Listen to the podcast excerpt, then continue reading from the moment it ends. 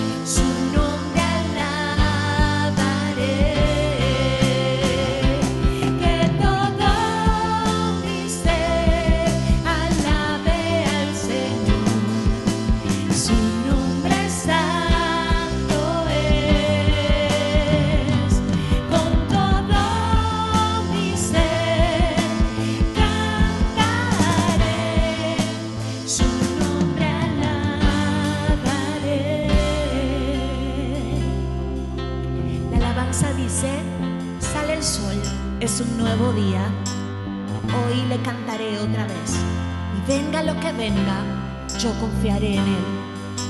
No sé cuántas calamidades han venido a tu vida, pero de algo estoy segura.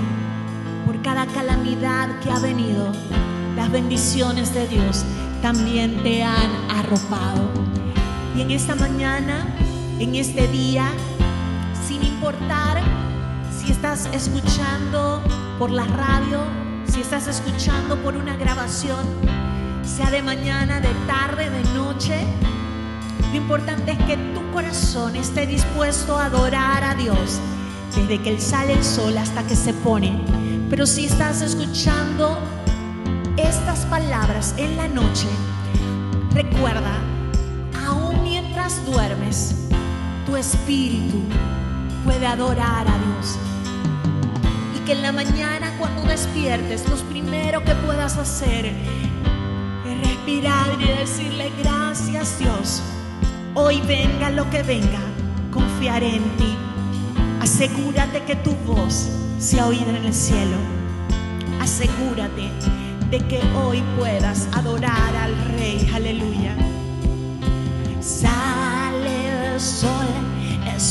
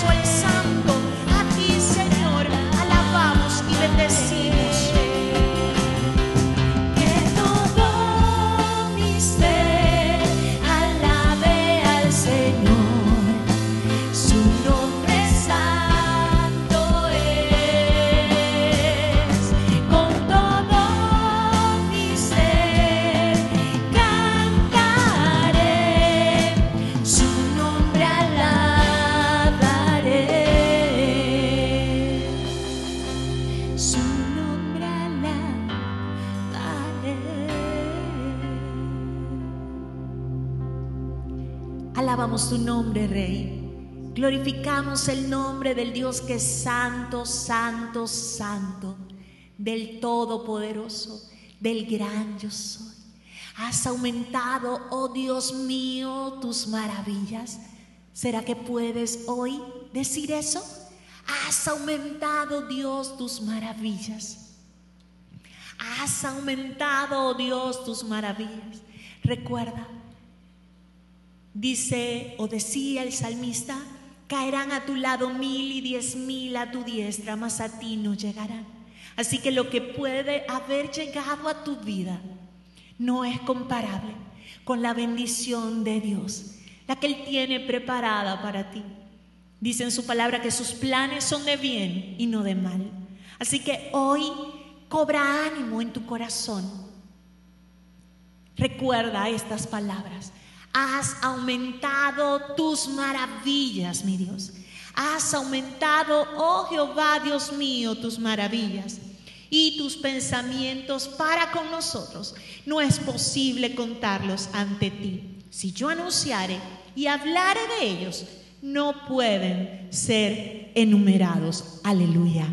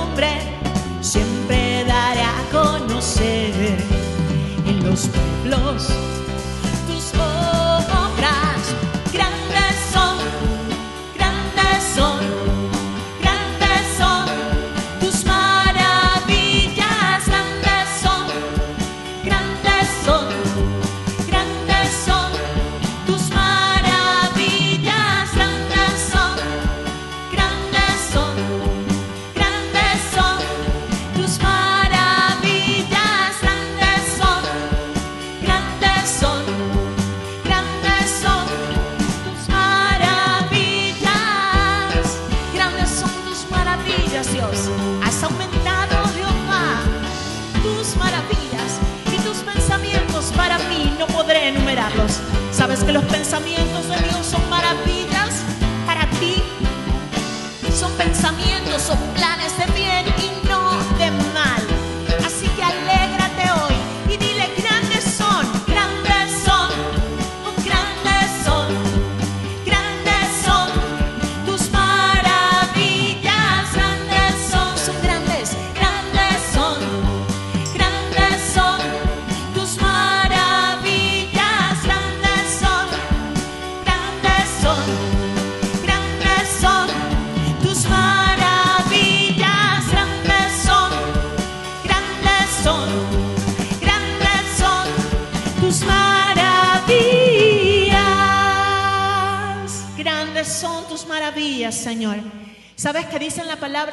que la obra de Dios es buscada por aquellos que las quieren. Así que si tú quieres ver esas grandes maravillas de Dios en tu vida, es necesario buscarla.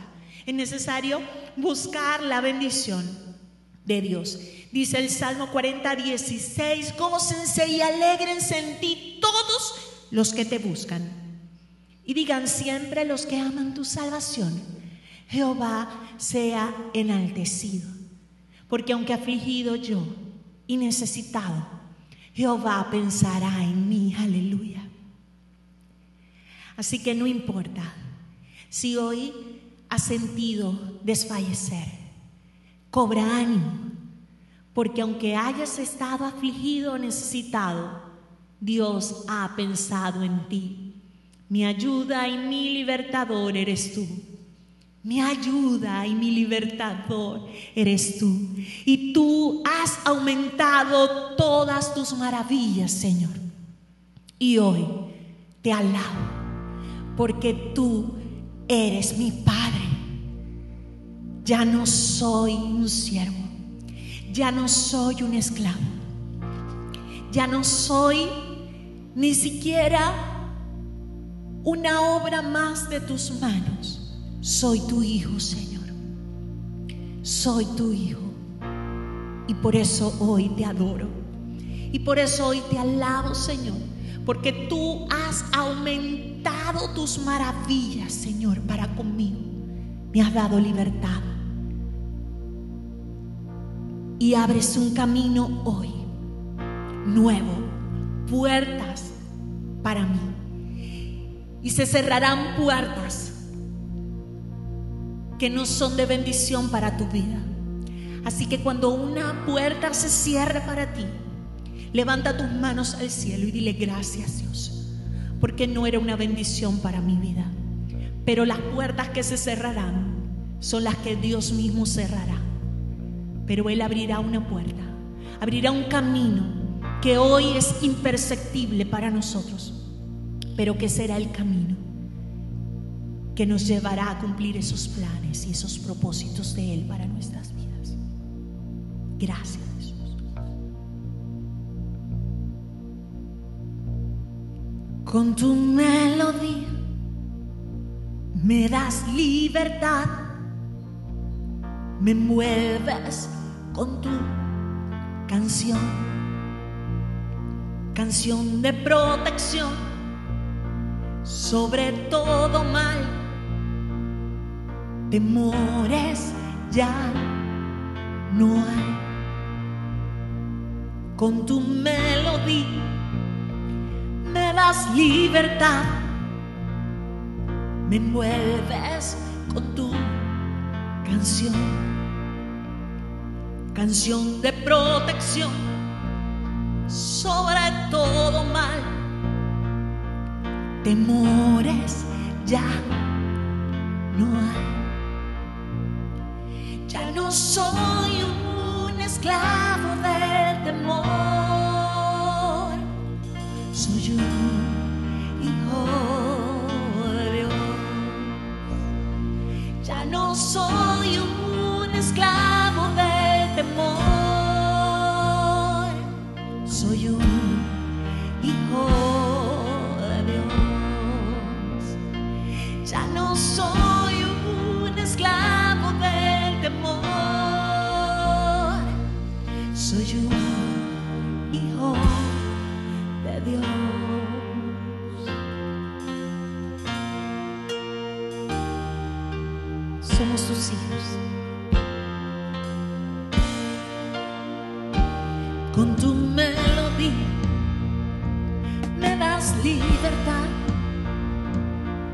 me mueves con tu canción canción de protección sobre todo mal. Temores ya no hay. Con tu melodía me das libertad, me mueves con tu canción, canción de protección sobre todo mal. Temores ya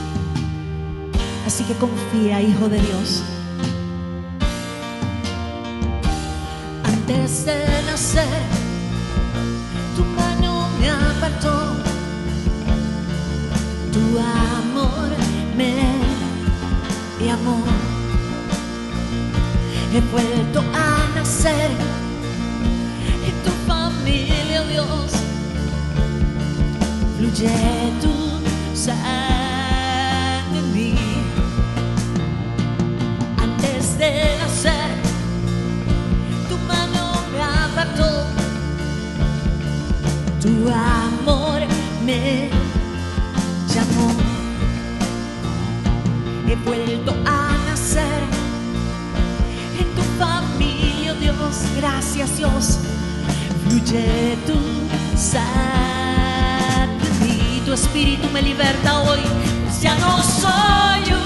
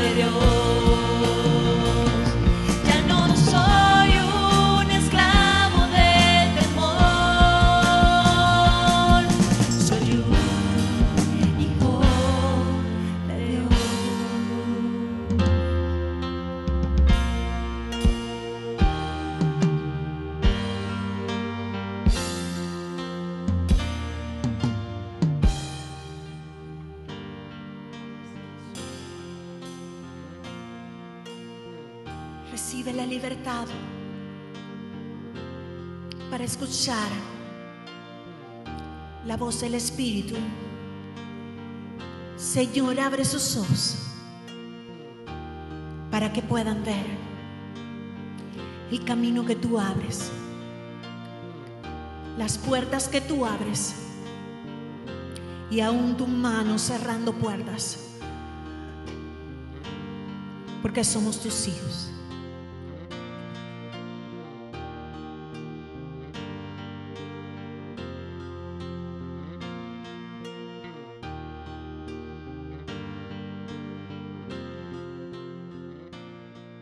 Bendecido el nombre de nuestro Señor y Salvador Jesucristo. A Él sea la gloria, la honra, el poder, el dominio y la majestad por los siglos de los siglos.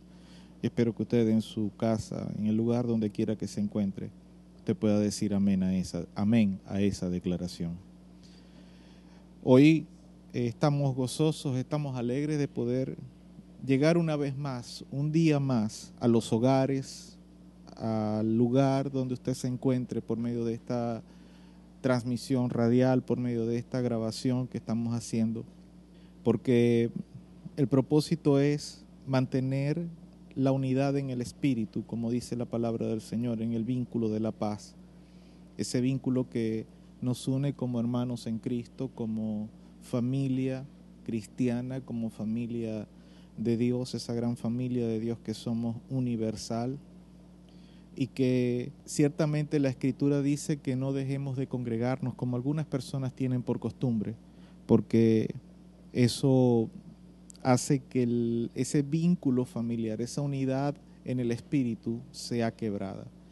Y en este tiempo que nos ha tocado vivir, un tiempo inédito en todo el mundo, aunque tal vez eh, en ocasiones anteriores de la historia fueron, hubieron momentos, perdón, que fueron eh, similares eh, en el sentido de, de enfermedad, de virus, y hubieron muchas muertes causadas por, por pandemias similares a esta. Esta pandemia cobra un sentido un tanto distinto, un tanto diferente, porque eh, como todos saben, hay un tiempo en el cual las personas pueden estar eh, propagando el virus y no presentar síntomas. Y eso es lo que hace más complicado este virus. Eh, es, lo que es lo que ha hecho más complicado poder bregar con, con este virus. Y es lo que ha hecho que no podamos reunirnos en los templos, tratando de preservar precisamente la salud de, la población, la salud de, todos y cada uno de los miembros de nuestras familias. Pero como no, dejamos de, no podemos dejar de hacerlo uno sin hacer lo otro, Dios nos ha permitido tener herramientas y cada iglesia, cada iglesia local, Dios le ha permitido tener ciertas formas, conseguir ciertas maneras para poder eh, llegar a la gente, a, los miembros de su comunidad cristiana, a los miembros de su iglesia, para poder mantener ese vínculo de, unidad espiritual. A nosotros como iglesia, Dios nos ha permitido poder tener el canal radial y nos ha permitido también tener eh, eh, la posibilidad de subirlo a internet por medio de las aplicaciones que lo estamos subiendo, de Castbot y, Google Podcasts, con la idea de, de, eso, de que cada persona pueda conectarse a, la administración que semana a semana el Espíritu Santo provee para cada uno de nosotros, para cada una de nuestras vidas. En esta mañana quiero pedirle entonces, por favor, que abra su Biblia en el libro de los Salmos, capítulo 23, y vamos a centrar nuestra atención en el verso número 4. Salmo capítulo 23, verso número 4. Alabado sea el nombre de nuestro Señor y Salvador Jesucristo. Es un salmo muy conocido. Yo creo que este es el primer salmo que toda persona se aprende en su vida. Porque primero es muy cortito y segundo tiene una promesa muy, muy, muy especial. Cada uno de sus versos provee una promesa para nosotros, para los hijos de Dios. Esta promesa en particular en la que vamos a centrar nuestro mensaje en esta mañana es una promesa que para este tiempo se hace muy, muy relevante, se hace muy, muy, muy importante. Y yo espero, oro a Dios, que el Espíritu Santo en esta mañana pueda darnos el entendimiento necesario para poder recibir lo que Él tiene para nosotros. Dice entonces la palabra de Dios en el Salmo capítulo 23, verso 4, en la bendición del Padre, del Hijo y del Espíritu Santo. Aunque ande en valle de sombra de muerte, no temeré mal alguno, porque tú estarás conmigo. Tu vara y tu callado me infundirán aliento. Aleluya. Padre, en el nombre de Jesús, en esta mañana te damos gracias porque tú nos permites, Señor, disponer nuestros corazones para recibir tu palabra que puede cambiar y transformar nuestras vidas. Solamente queremos pedirte, Señor, que esto pueda ser posible, Padre, por medio de que dejemos que tu Espíritu Santo hable de manera amplia y total a nuestros corazones. Padre, en el nombre de Jesús, todo espíritu de distracción que pueda robar nuestra atención en este tiempo, lo declaramos inoperante, Señor. Padre, toda persona que de repente quiera a partir de este momento llegar a nuestros hogares para hacer cualquier cosa. Padre, detén sus pies, detén sus pisadas, detén sus pasos, Señor, para que podamos en esta mañana, Señor, dedicar toda nuestra atención a lo que tu palabra tiene para decirnos, porque ella es vida eterna, ella es alimento eterno, ella es sustento espiritual. Por eso, Padre, en el nombre de Jesús te pido que nuestros corazones puedan estar disponibles para recibir lo que tu palabra tiene. Padre, que nuestras mentes y corazones puedan dejar de lado las terceras tareas, las terceras cosas que tenemos que hacer para poder centrar toda nuestra atención a tu palabra en este tiempo. Y que en el nombre de Jesús, al final de esta palabra, nuestros corazones, así como dice este salmo, hayan sido infundidos de aliento. En el nombre de Jesús, por Cristo Jesús. Amén y amén. El pasaje dice, quiero releerlo, retomar la lectura, el pasaje del verso 4 del Salmo 23. Aunque ande en valle de sombra de muerte, no temeré mal alguno, porque tú estarás conmigo.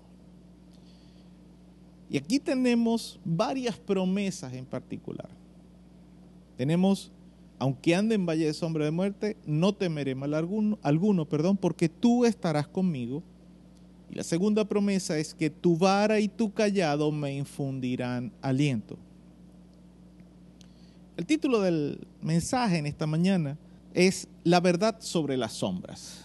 Y en parte a lo que, en, cuanto a lo que es las sombras, he querido en esta mañana eh, centrar la atención para el mensaje que hoy el Espíritu Santo ha puesto en mi corazón compartir con ustedes. De alguna manera u otra, todos nosotros sabemos lo que es el estrés, incluso desde niños. Cuando estamos bebés, comenzamos a experimentar crisis de estrés. Crisis que en algunas ocasiones muchas personas no logran superar y se convierten en fobias que marcan la vida de las personas en la juventud y se extienden hasta la adultez. ¿A qué me refiero? Por ejemplo, aunque un bebé no tiene la capacidad de saber muchas cosas, un bebé no sabe muchas cosas. Un bebé básicamente lo que hace es llorar cuando tiene hambre o algo le duele. Y después que sus necesidades satisfechas, ellos mm, dejan de llorar, se quedan quietos. Cuando algo les incomoda, cuando algo les irrita, lloran. De resto, ellos están quietos. Y a medida que el bebé va creciendo, las experiencias que vive, aunque de repente no puede discernir exactamente por qué suceden las cosas, las experiencias que va viviendo le van causando ciertos estrés a lo largo de su vida, en esos pocos momentos o esos pocos días o meses, mejor dicho, que, que tiene de vida.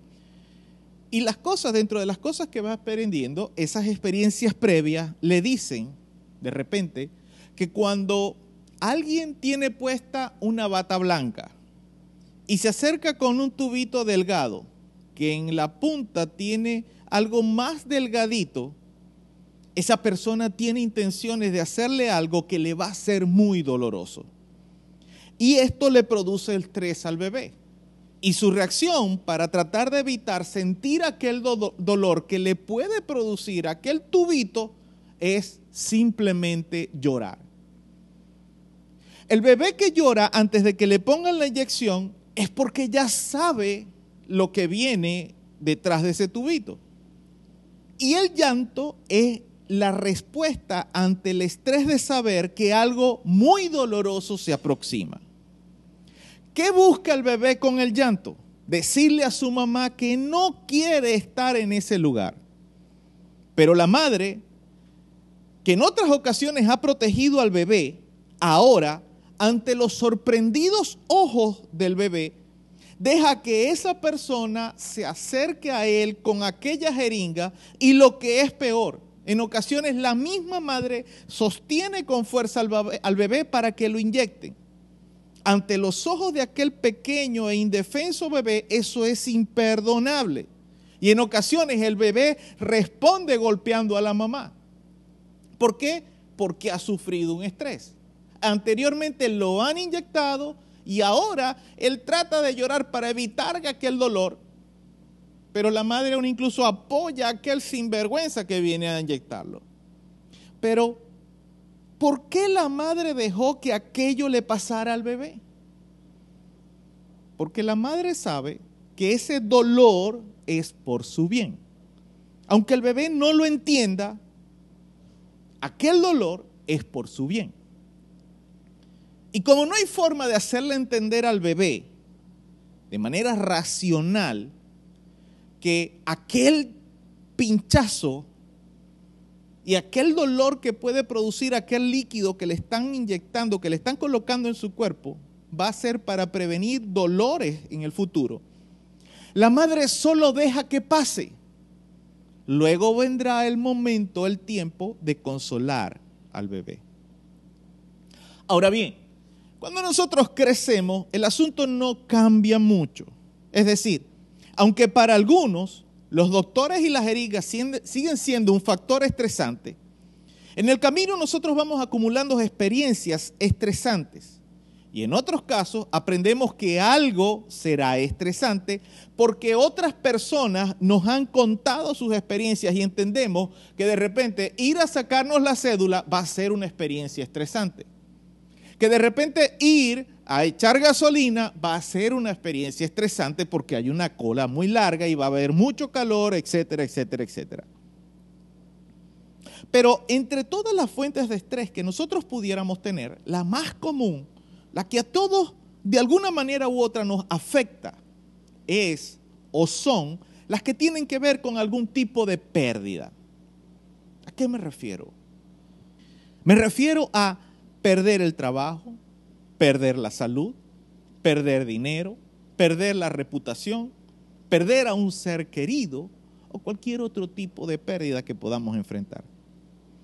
Cuando nosotros pasamos por una pérdida, siempre hay dos reacciones comunes ante estas situaciones. El miedo y el duelo. El duelo es bueno. El duelo es la forma en que nosotros pasamos por esas transiciones de la vida, esas transiciones de pérdida de la vida. De hecho, si nosotros no lo hacemos, corremos el riesgo de quedarnos estancados en medio de un círculo vicioso depresivo. Es decir, Hablemos de repente de lo que más nos duele cuando perdemos algo. Hablemos de la pérdida de un ser querido, de una mamá, de un papá, de, un abuelo, de alguien muy cercano, de un hijo, de un esposo o de una esposa. Sabemos que nada en este mundo es eterno y de alguna manera u otra todos nosotros como seres vivos en algún momento vamos a morir. Pero damos tan por sentado la vida que en ocasiones se nos olvida, perdemos de vista que que en cualquier momento podríamos morir y, y, no hay edad adecuada para morir. Tal vez sí, todos pensamos que deberíamos morir, deberíamos morir, perdón, cuando estemos viejos, cuando ya tengamos 80, 90 años y eso bueno si tenemos buena salud.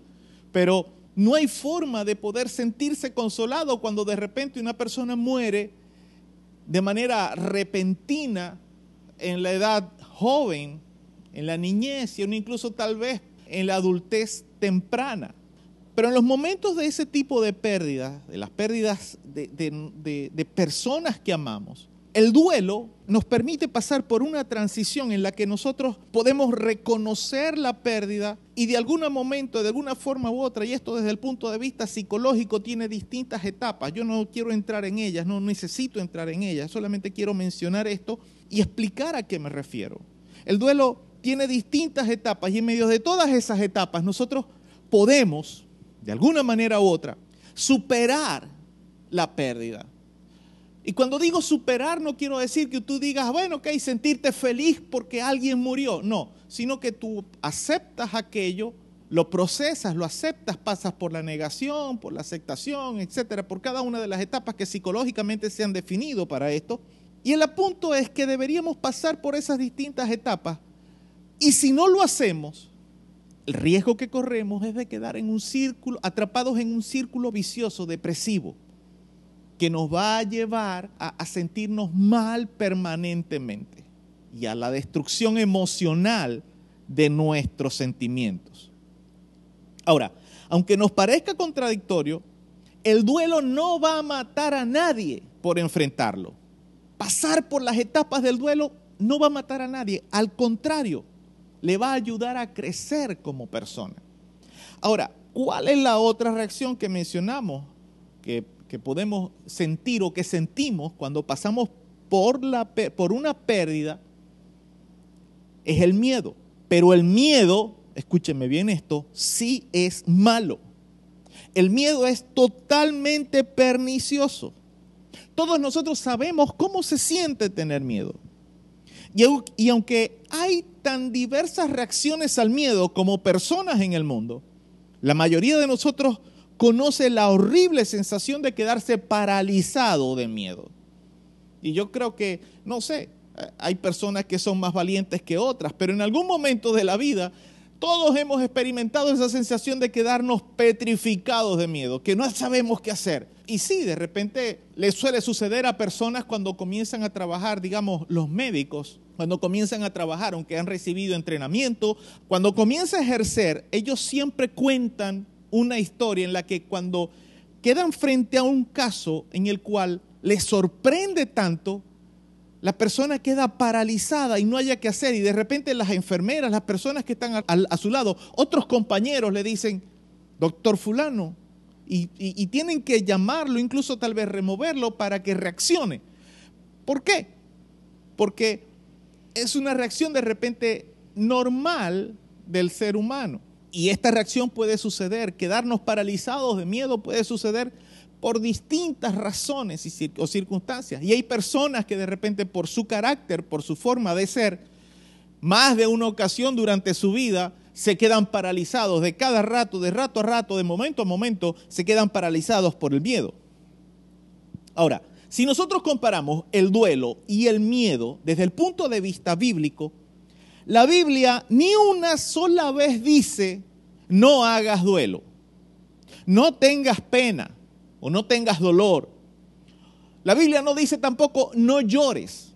Al contrario, nos dice, por ejemplo, en Eclesiastés capítulo 3, verso 4, cuando habla sobre las cosas para las cuales hay tiempo mientras estamos con vida en esta tierra, Eclesiastés capítulo 3, verso 4 dice que hay tiempo de llorar y tiempo de reír, tiempo de endechar y tiempo de bailar.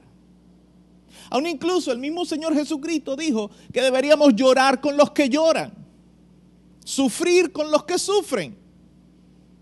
Y él se refería a eso, que debemos ser solidarios con las personas que están pasando por momentos de dolor.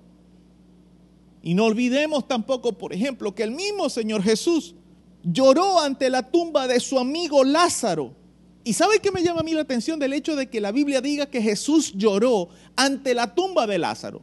Que Jesús sabía que él iba a resucitar a Lázaro, pero igual no pudo soportar el hecho de que había una persona desde el punto de vista humano de Jesús. No pudo soportar el hecho de que había una persona a la que amaba que estaba muerto, que había perdido su vida. Y Jesús lloró ante su tumba. Y esto lo hace incluso cuando él sabía que pocos minutos después Jesús le diría, Lázaro, sal fuera. Y que Lázaro saldría de aquella tumba envuelto en todas aquellas mantas en las que preparaban a los muertos para enterrarlos. Ahora bien, esto es lo que encontramos en la Biblia en cuanto al temor. No encontramos en ningún momento que la Biblia nos diga que, que no podemos pasar por momentos de dolor o que, o que es malo sentir ese dolor por una pérdida o que es malo llorar durante un tiempo cuando pasamos por una pérdida de este tipo.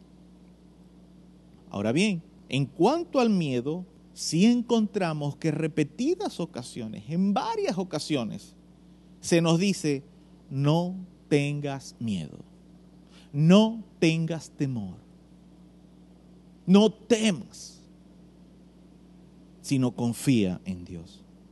¿Por qué cree usted que la Biblia enfatiza el no tener miedo? Y al contrario, nos dice que hay tiempo de llorar, tiempo de endechar. ¿Por qué cree usted que la Biblia dice eso de esa forma? Por la simple razón de que el duelo no te va a paralizar. En cambio, el miedo sí. El duelo es un proceso, es una etapa de transición. A veces he estado en momentos que he tenido que asistir a velorios y me, molesta mucho, me molesta, me molesta muchísimo cuando escucho cristianos que se le acercan a, a la persona por la que estamos en ese velorio, porque ir a un velorio por el muerto no tiene sentido porque el muerto, el muerto no sabe que fuiste a su velorio. Y me molesta mucho cuando hay cristianos que se acercan y le dicen a la persona que, que ha perdido a su ser querido, no llores, porque le vas a ver en el cielo de nuevo. Él está en el cielo descansando. No llores, tú no puedes llorar, tú no debes llorar, porque el gozo del Señor es mi fortaleza, dice la Biblia. Yo estaba una vez en una ocasión y estaba cerca de una persona. Yo no voy a decir por aquí lo que a mí me provocó, porque estoy seguro que alguien lo va a sacar de contexto. La Biblia dice, llorad con los que lloran sufrid con los que sufren. El duelo no va a paralizar a la persona si la persona atraviesa por, el momento de dolor, llora, se desahoga en la presencia del Señor. Pero el miedo sí paraliza a las personas y los hace víctimas de situaciones peores. David dice en el Salmo 23, verso 4, aunque ande en valle de sombra de muerte, no temeré mal alguno. ¿Por qué? Porque tu vara, perdón, porque tú estarás conmigo. Ese es el porqué. Y añade, tu vara y tu callado me infundirán aliento. Muchos de nosotros sabemos por experiencia propia lo que es un valle de sombra de muerte. Tal vez en este mismo momento lo estés atravesando. Tal vez no precisamente con el nombre sombra de muerte, pero en ocasiones sí atravesamos por valles de sombra que tienen un distinto contexto, pero de igual nos producen aflicción. Igual son pérdidas por las que estamos atravesando y nos hacen sentir mal, nos afectan y afectan distintas etapas de nuestra vida, distintas áreas, perdón, de nuestra vida. Y puede que este sea un valle de sombra de deuda, un valle de sombra de conflicto, un valle de sombra de depresión, un valle de sombra de escasez, un valle de sombra de pérdida de trabajo, un valle de sombra de desánimo. O literalmente, como dijo David, estás atravesando por un valle de sombra de muerte atravesamos por esos valles, no porque queremos, no porque nos da placer, sino porque son situaciones en las que suceden cosas en nuestra vida y tenemos que echar hacia adelante, tenemos que seguir caminando, tenemos que seguir viviendo. Si hablamos de manera coloquial, puedo decir que las sombras meten miedo y todo aquello que nos produce miedo nos estresa. Y todo lo que nos estresa nos, produce perdón, profunda aflicción de espíritu. Todo lo que nos estresa nos puede causar apesadumbramiento. Todo lo que nos estresa incluso nos puede producir enfermedades. Una de las recomendaciones que siempre coloca un doctor cuando hay una persona que está empezando a sufrir de, la, de hipertensión. Tienes que bajar tu nivel de estrés.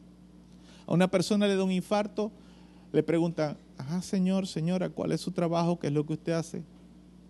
No, bueno, yo soy abogado penalista. Bueno, mi hijo, vas a tener que dejar el trabajo porque si no, dentro de poco te va a dar otro. Y el próximo que te dé, no lo vas a vivir. a sobrevivir. Y de repente la persona no presta atención, no, yo estoy joven todavía, ¿qué tal? Y se hace loco y se mete de lleno en el trabajo y a los días, a los pocos días, si no es que es en dos días, de nuevo empieza a sentirse mal y le da un calambre y o corre o se encarama. Repito, hablando coloquialmente, podemos decir, las sombras meten miedo. Recuerdo, voy a contar esta anécdota personal. Recuerdo que cuando era niño, aunque por lo general yo dormía eh, acompañado en el cuarto, en mi cuarto mm, dormíamos eh, mi hermano mayor, eh, Giovanni, y, otra persona, otro que era prácticamente como un hermano para, para mí, para mi familia. Recuerdo que siempre al momento de dormir, por lo general me daba miedo la oscuridad. Había momentos, había ocasiones en las que me daban más miedo que otras. En ocasiones me iba a dormir al cuarto de mis hermanas porque había una puerta contigua que daba contigua al cuarto de, de mis padres. Y ellos por lo general la dejaban abierta o estaba abierta. Y yo dormía en una colchoneta ahí eh, en el piso al ladito de la puerta. Recuerdo que una noche estaban pasando en televisión y yo no sé si mis padres la estaban viendo o no. Yo no sé si porque tenían la ocasión, la costumbre de que se quedaban dormidos con el televisor prendido. Recuerdo que en ese momento, eh, esa noche, perdón, yo de vez en cuando miraba hacia el televisor, veía algunas escenas y cerraba otra vez y me tapaba los ojos, los oídos, perdón. Y de repente volví y miraba y miré algunas escenas y a partir de ese momento, a partir de ese día, de esa noche, yo comencé a padecer de unos terribles ataques de pánico. Aquellas imágenes que vi en el televisor se convirtieron en una sombra que afectaba mi tranquilidad en otras áreas de mi vida. O sea, no será solamente que tenía miedo a la noche. No era que tenía solamente miedo al momento de dormir. Porque si de repente había alguien conmigo en el cuarto, en la habitación, no había problema. Pero el problema es que me comenzó los ataques, me comenzaron a, a suceder y aquella sombra de miedo que vi en la noche, eh, eh, en, en aquella película, me producían ataques de pánico al momento de estar solo yo en el colegio. Yo llegaba, me recuerdo, yo estaba estudiando cuarto grado, yo llegaba al colegio y no pasaban 10 minutos de estar en el salón de clase, a mí me empezaba un terrible dolor abdominal. Y fueron muchas las cosas que, intentaron mis padres conmigo. Y no le voy a decir, eh, a contar toda la historia porque no es el punto, solamente quiero establecer un ejemplo de lo que puede suceder cuando las sombras de miedo atacan sobre la vida de una persona. Muchas de las sombras que paralizan nuestras vidas son como las imágenes de esa película que yo vi. Son situaciones reales que han sido amplificadas por nuestra falta de confianza en la vara y en el callado del Señor. Repito, muchas de las sombras de miedo, muchas de las sombras de muerte, muchas de las sombras de, estrés, de ansiedad, muchas de las sombras de, de escasez o de pérdida que vivimos. Son situaciones que son reales, sí, sí son reales. Yo no estoy diciendo que si tú estás enfrentando una escasez, eso sea mentira o eso sea una, una ficción. No estoy tratando de decir eso ni lo estoy diciendo tampoco. Estas son situaciones reales.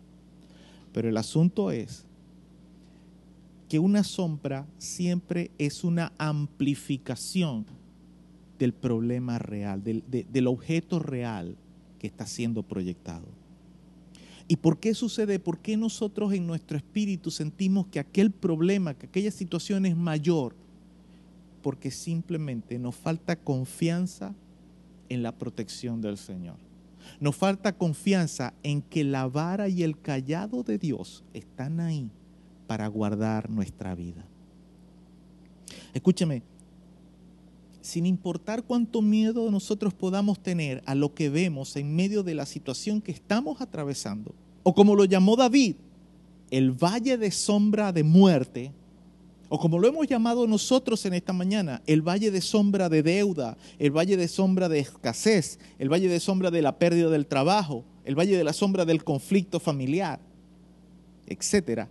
Indistintamente de ese valle de sombra que estemos atravesando, tenemos que entender los dos siguientes principios sobre la naturaleza de las sombras. Primero, las sombras siempre son más grandes que la fuente. Quiero poner una imagen en su mente. Piense en esas películas o en esas comiquitas donde hay un personaje cobarde y el personaje sale corriendo espantado porque ve una sombra, un inmenso monstruo que se está acercando y resulta ser que era una arañita proyectada por una luz. La sombra de una pequeña arañita proyectada en la pared y se veía grandota, monstruosa y el personaje cobarde sale corriendo. No le estoy llamando usted cobarde por si acaso, porque usted no sale corriendo. Usted tiene miedo, pero no sale corriendo. Entonces, el punto es ese. Las sombras siempre son mucho más grandes que el objeto en realidad. Y lo segundo que usted tiene que tener en cuenta es que donde quiera que haya una sombra, hay una fuente de luz.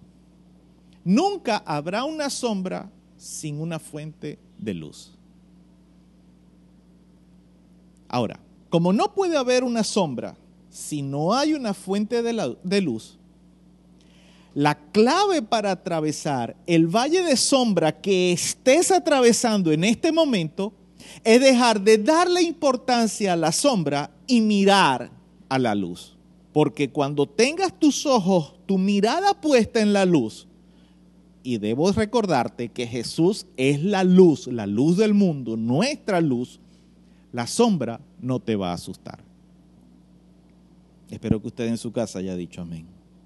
Repito, la clave entendiendo lo que es una sombra, la clave para atravesar por medio del valle de sombra de muerte o por medio del valle de sombra de cualquier situación que estés atravesando es poner tu mirada en la luz y la luz es Cristo. Deja de prestar atención a la sombra. Deja de prestar atención al problema. Presta atención a Cristo. Aleluya. Confiando en Dios es como podemos dejar de tener miedo. Confiando en Dios es como podemos bajar nuestro nivel de estrés por el miedo que tenemos. Confiando en Dios es como podemos pasar por el valle de sombra de muerte. Confiando en Dios es como vas a poder pasar por el valle de sombra del problema que estás pasando en este momento. Llámese como se llame, sea lo que sea. Tenemos que aprender a confiar en Dios en los valles oscuros. Así como David confiaba en la vara y en el callado del Señor, porque ellos le infundían aliento y confianza. Aleluya. No puedes seguir prestando atención al valle de sombra. No puedes seguir prestando atención a la sombra porque la sombra es más grande que el problema. La sombra es una amplificación del problema. Y repito lo que decía hace un, decía hace un momento.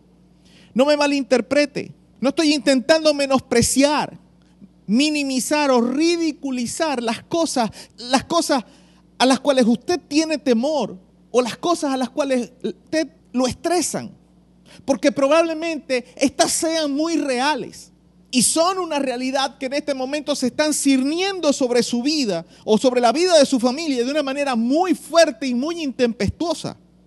Pero quiero pedirle, por favor, en el nombre de Jesús, que mire por encima de ese nubarrón que se está creando y que está creando esa horrible sombra de muerte.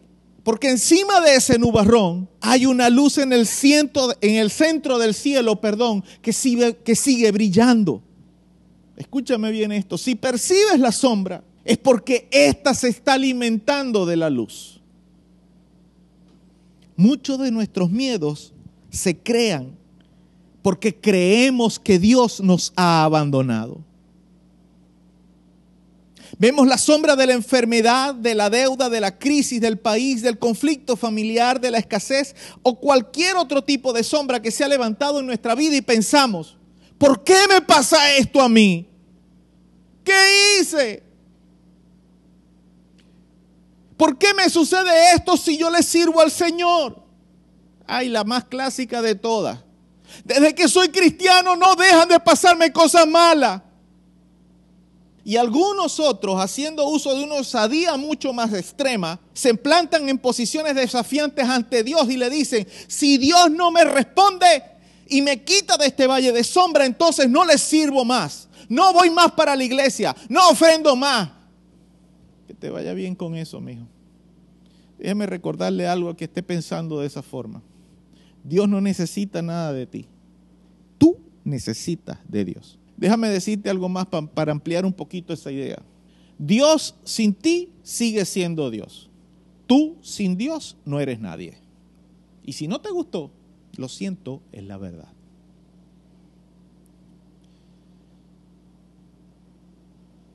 Escúchame, cuando vemos esas sombras de enfermedad, de deuda, de crisis, de conflicto, de lo que sea que estemos pasando, de muerte o incluso tal vez, y tenemos la idea de preguntar al Señor, ¿por qué me pasa esto? ¿Por qué, Señor, si yo te sirvo?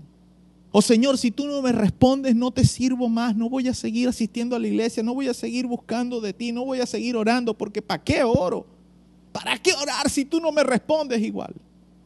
Hay dos verdades bíblicas que le dan sentido a muchas de estas circunstancias dolorosas que nosotros vivimos en este mundo. Y quiero pedirle por favor que lo ubique en su Biblia le voy a dar un chancecito, no digamos unos, unos 10 segunditos ahí para que lo busque. Si no da tiempo en ese tiempo, quiere decir que usted no está acostumbrado a buscar cosas en la Biblia. Eclesiastés capítulo 9, versos 2 y 3. Los que tienen Nuevo Testamento quedaron, ¿cómo se llama? Inhabilitados. Pero no se preocupe, para la otra sí puede, si usted tiene Nuevo Testamento sí la puede ubicar la otra. Pues son dije que son dos pasajes bíblicos que nos presentan dos verdades que nos ayudan a entender por qué pasan estos momentos de estrés. Así como aquel bebé que no entiende que la madre, ¿por qué la madre deja que aquel sinvergüenza con aquel vestido blanco, con aquella bata blanca lo inyecte? A veces nosotros vemos a Dios, Señor, me está pasando esto y vos no me proteges, ¿por qué? Y lloramos, pataleamos, gritamos, berreamos, pero Dios dice, no, mijo, es que tengo que dejar que te pase esto, porque si no te pasa esto, no vas a aprender para el futuro, no vas a estar vacunado, no vas a estar inmune para lo que viene más adelante y lo que viene más adelante es fuerte. Hay una vacuna que le ponen al bebé que siempre produce malestar después que la ponen. Da fiebre, eh, el bebé anda así decaído. Esa vacuna se la ponen al bebé y el bebé se siente mal por unos días. ¿Por qué? Porque produce una reacción en su cuerpo. Pero esos tres días que pasa el bebé con malestar, bien valen la pena el dolor, la molestia, porque le están evitando una enfermedad que puede ser mortal en el futuro. Escúcheme bien esto. Eclesiastés capítulo 9, versos 2 al 3 dice, todo acontece de la misma manera a todos. Un mismo suceso ocurre al justo y al impío, al bueno, al limpio y al no limpio, al que sacrifica y al que no sacrifica, como al bueno, así al que peca al que jura como al que teme el juramento. Este mal hay entre todo lo que se hace debajo del sol, que un mismo suceso acontece a todos. Pero ¿sabe cuál es nuestro problema? Que solemos pensar, esto no más que me pasa a mí. ¿Por qué? Porque yo soy calimero. Tú no eres calimero, papá. Mamita, tú no eres calimera. Tú eres quien tú eres. Y lo mismo que te ha sucedido a ti, le ha sucedido a otros. Pero a ti te duele ahora porque es a ti quien te está pasando. Ese es el único problema, esa es la única diferencia. Pero esta es la primera verdad bíblica. Estás con vida y mientras estés con vida, cualquier cosa te puede pasar. El segundo principio, la segunda verdad bíblica que conseguimos para explicar todos los valles de sombras por los que nosotros tenemos que atravesar mientras estamos con vida es Romanos 8:28. El famoso Romanos 8:28. ¿Qué dice Romanos 8:28? Y sabemos que los que aman a Dios, todas las cosas les ayudan a bien. Esto es, a los que conforme a su propósito son llamados. ¿Qué dice Eclesiastés 9, principio del verso 3? Este mal hay entre todo lo que se hace debajo del sol, que un mismo suceso acontece a todo. Déjeme ponerlo en las mismas palabras que lo dice Romano. Que una misma cosa le pasa a todos. Romanos viene y dice, sabemos que los que aman a Dios, todas las cosas les ayudan a bien. Entonces, cuando tú pasas por un valle de sombra, de escasez, de enfermedad, de tribulación, etcétera, etcétera, etcétera, tú como hijo de Dios, si has sido llamado con un propósito de parte de Dios, que espero que sí, poner tu mirada en la luz que es Jesús, va a hacer que esa circunstancia termine siendo una bendición para ti y para tu familia. Ojalá ya alguien pueda decir amén. Eclesiastés 9, 2 y 3 nos hace entender que la vida está plagada de momentos de valles de sombra de muerte de valle de sombras de escasez, de aflicción, de dificultad, de pérdida, de deuda, de muchas cosas. Y que cualquier cosa, tanto buena como mala, le puede suceder a, cualquier persona que esté con vida. Sean justos o injustos, le sirvan a Dios o no le sirvan a Dios. Romanos 8:28 nos dice que quienes aman y le sirven a Dios, tienen la garantía de que cualquier valle de sombra de muerte en el que la vida los ponga, Dios hará que algo bueno resulte de ello. Y que más aún, algún propósito saludable para el futuro Dios tiene para ti al permitirte que tú pases por eso. Déjeme ponerlo, repito, en el contexto de aquel bebé que su madre la sinvergüenza madre deja que el doctor, que la enfermera lo inyecte y le ponga aquella vacuna que le duele muchísimo. No hace mucho, no, no puedo decir hace cuánto tiempo, pero la última vez cuando pusieron una, uh, el refuerzo de una vacuna de estas contra la gripe, yo no sé qué cosa. Recuerdo que cuando nos pasaron a nosotros, ah, estaban poniéndole a un bebé otra vacuna. Y, y recuerdo que pasó exactamente esto que estoy describiendo. De hecho, en ese bebé no sé, no sé quién es el bebé, no lo conozco. Pero recuerdo que el bebé, cuando vio a la enfermera con la aguja, con la jeringa, empezó a llorar y agarraba el cuello, apretaba el cuello de la madre, durísimo se apretaba al cuello de la madre y lloraba y la madre más bien lo sentó en las piernas y el bebé trataba de agarrarse al cuello de la madre y la madre le soltaba los brazos y lo miraba como que así, pero ¿por qué? ¿Por qué me solté los brazos si yo no quiero? Y el bebé se sentaron ahí, lo agarraron una enfermera y, el, y, la madre lo agarraba. Y el bebé lloraba y miraba a la madre. O sea, eh, miraba la aguja y miraba a la madre. Miraba la aguja y miraba a la madre. Y ese bebé no sabía que iba a estar siendo protagonista de este ejemplo en esta mañana. ¿Sabe? Cuando escribía este bosquejo, recordé algunas ocasiones de mi vida y yo me pude ver así como ese bebé. Yo, estoy hablando por mí, no estoy hablando por ninguno de ustedes. No estoy hablando por nadie, estoy hablando por mí. A veces creemos que Dios es un mal padre.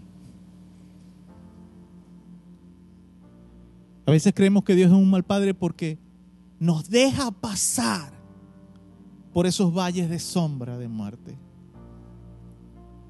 A veces creemos que Dios es un mal padre porque nos deja que pasemos por momentos de dolor, de angustia. ¿Por qué Dios permite que pase esta situación? Una clásica. ¿Por qué si Dios es tan bueno y tan todopoderoso, por qué permite que haya guerras en el mundo y muertes? El mundo está caído, mi estimado hermano y amigo. Satanás es el príncipe de este mundo. Adán y Eva le entregaron el señorío del mundo a Satanás. Y la Biblia dice que las guerras no provienen de Dios, provienen del corazón del hombre. ¿De dónde proviene el hecho de que una madre abandone a su hijo? ¿De dónde proviene el hecho de que una madre golpea hasta la muerte a sus hijos? Del corazón de esa madre, no de Dios. ¿De dónde proviene el hecho que un padre abandone a sus hijos? Del corazón de ese padre, no de Dios. Porque yo te puedo poner miles de ejemplos de padres que a pesar de, de, lo duro y lo difícil que pueda ser para ellos, siguen estando ahí para sus hijos, sacrificándose por ellos. Ah, pero entonces en esos casos no vemos a Dios. Pero cuando la gente hace cosas malas, culpamos a Dios. Y yo no vengo aquí a tratar de defender a Dios, no intento hacerlo.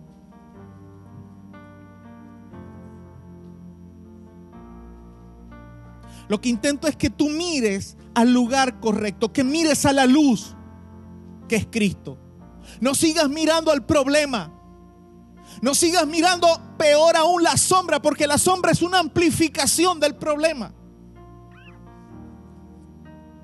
Siéntate en la sala de tu casa, siéntate en tu mesa, siéntate en tu cama, siéntate en el piso y analiza delante del Señor la situación que estás viviendo en este momento. ¿Cuál es ese valle de sombra? Es de muerte, es de aflicción. Ok, la sombra que estás pasando, ¿qué tan grande es en comparación con el real problema? ¿Qué tan grande es? ¿Qué tanto se está proyectando aquel problema en aquella sombra?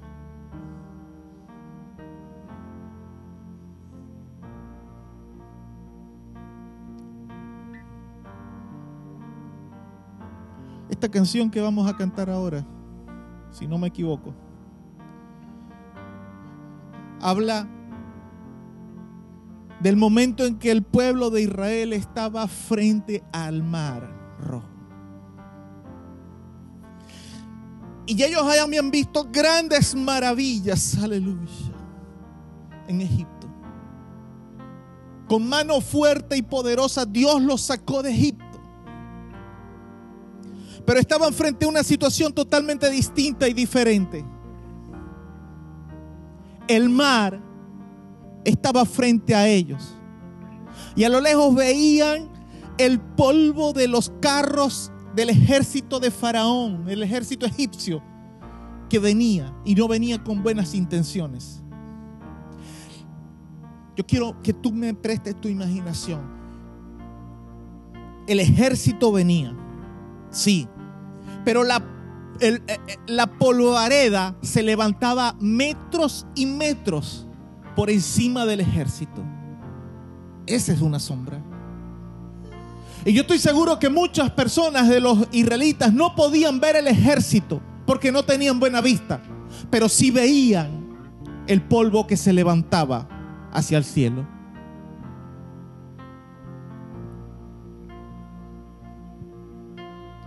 La Biblia dice que Dios va a hacer cosas nuevas para nosotros, que pronto saldrán a la luz.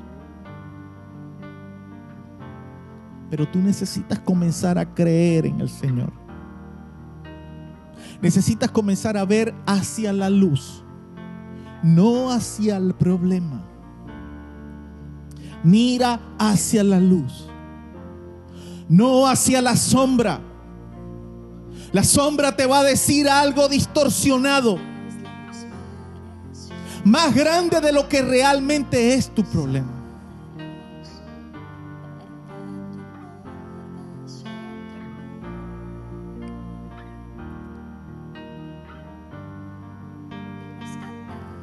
Necesitas ver a la luz. Porque viendo a la luz, aunque estés en el valle de sombra de muerte,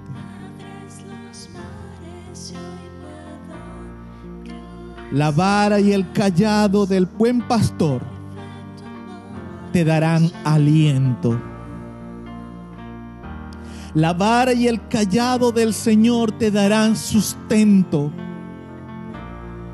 La vara y el callado del Señor te darán las herramientas para que puedas atravesar por el valle de sombra de muerte, por el valle de sombra de enfermedad, puedas pasar como si estuvieras caminando en medio de un lugar en el cual estás cómodo. De repente mucha gente podrá verte y podrá decir, ¿qué le pasa a este si está enfermo? ¿Qué le pasa a esta si está pasando por una tremenda aflicción? Y sigue confiando en Dios, como decían los amigos de Job. Aunque me mueran, que me maten, nunca negaré del Señor, decía Job. Aunque pase lo que pase.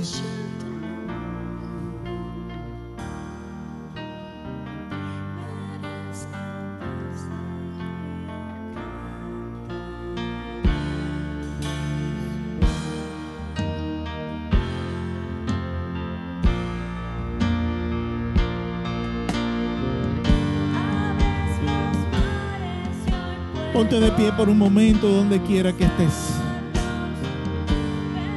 Levanta tus manos en alto y adora al Señor en este momento. La alabanza en, esta, en este momento te va a hacer libre. Porque estás declarando que eres un hijo de Dios. Que Él va a abrir los mares por ti. Que tú no los puedes abrir él lo hará por ti. Él abrirá los mares por ti. Él vencerá la enfermedad por ti. Y ni siquiera la enfermedad ya la vencerá. Ya la venció, dice la Biblia. En la cruz del Calvario, antes de que tú nacieras, antes de que te enfermaras, tu enfermedad, el Señor la venció. Aleluya. Así que declárate sano en esta mañana. Háblale a la peña, háblale al problema y dile, no tienes autoridad ni poder sobre mí. Declara vida sobre tu familia. Declara vida sobre tu familia, declara vida sobre tu trabajo, declara vida sobre tu empresa. Declara provisión en tu cocina, en tu despensa. Declara paz en tu familia. No veas el conflicto, mira al Señor que Él resuelve el conflicto.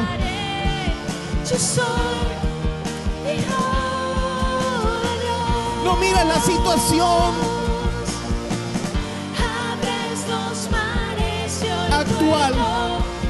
No mires la crisis causada por el COVID-19.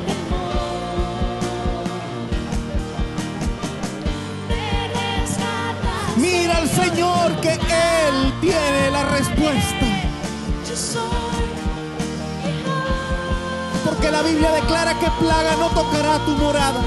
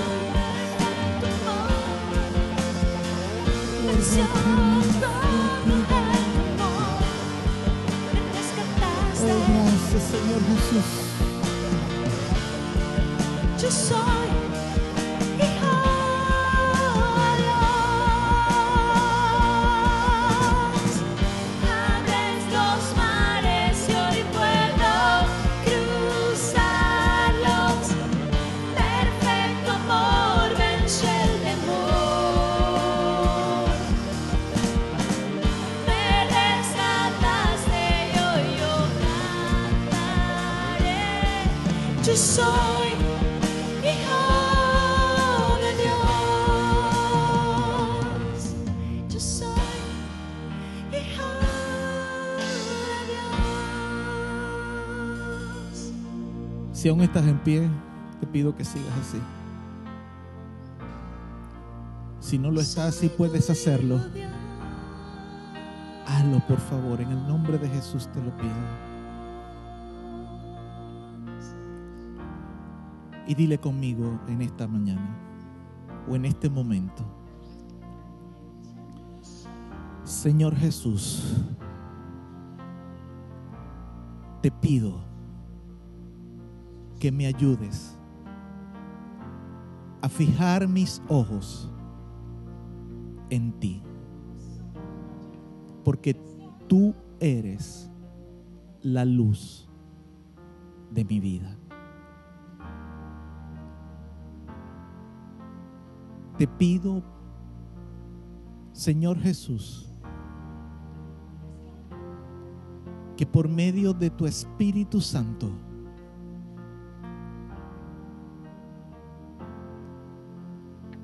pueda entender la raíz del valle de sombra por el que estoy atravesando.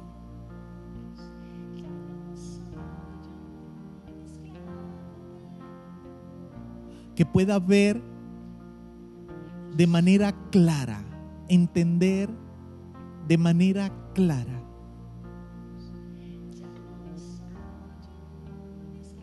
que la sombra que se cierne sobre mí no es realmente el tamaño del problema.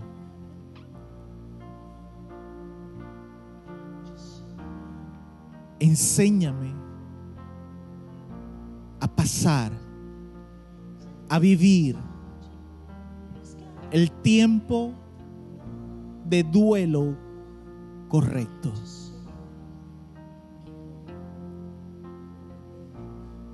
Que pueda llorar, que pueda endechar, que pueda llorar mi pérdida si es algo que no puedo recuperar.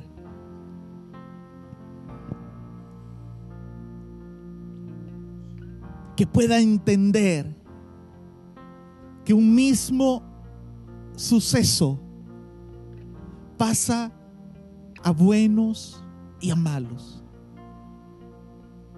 Que lo mismo puede pasar a quien te sirve como a quien no. Pero que también pueda entender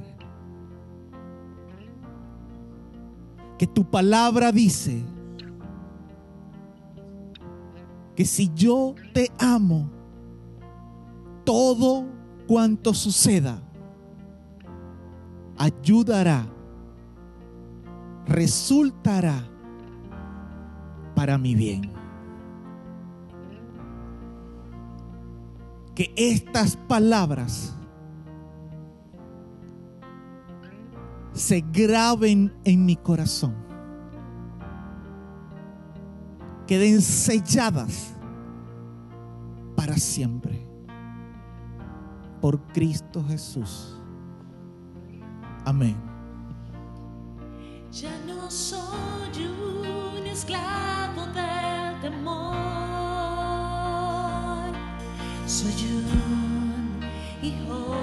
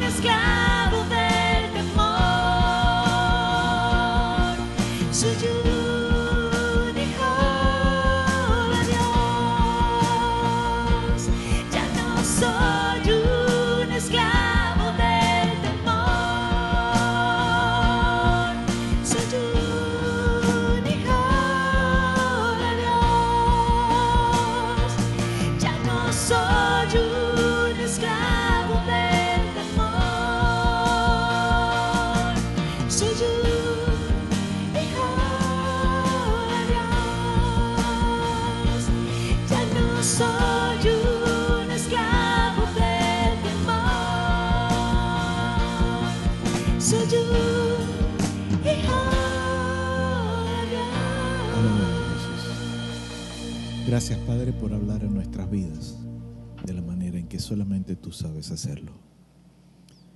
Gracias Espíritu Santo por ministrar a nuestros corazones. Gracias Padre Celestial por ser nuestro amoroso Padre Celestial. Aleluya. Ya para finalizar este servicio radial solo quiero recordar que la próxima semana, con el favor de Dios, nuestro servicio radial, este servicio radial estará saliendo al mismo tiempo, en el mismo horario, a las 10 de la mañana. Y ya luego, después de mediodía del domingo, estará disponible en las aplicaciones de Castbox y Google Podcast.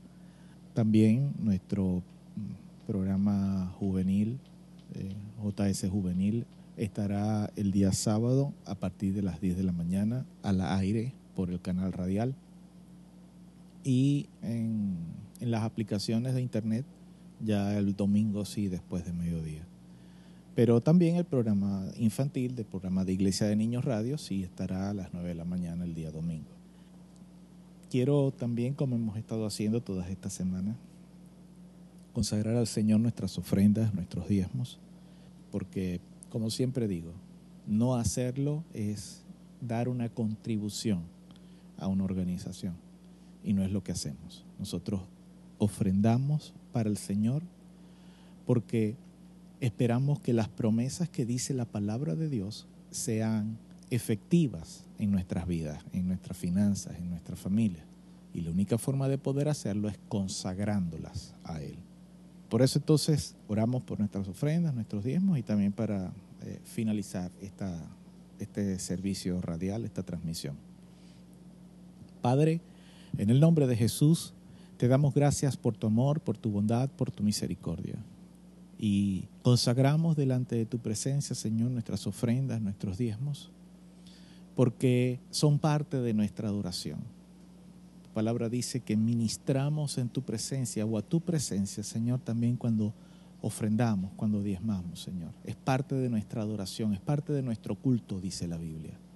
Por eso, Padre, consagramos nuestras ofrendas y declaramos, Señor, lo que dice tu palabra, no más ni menos. Tu palabra dice que tú reprenderás por nosotros al devorador de nuestras finanzas. Tu palabra dice que tú bendices hasta el mil por uno, al ciento por uno y hasta el mil por uno, cuando damos para ti.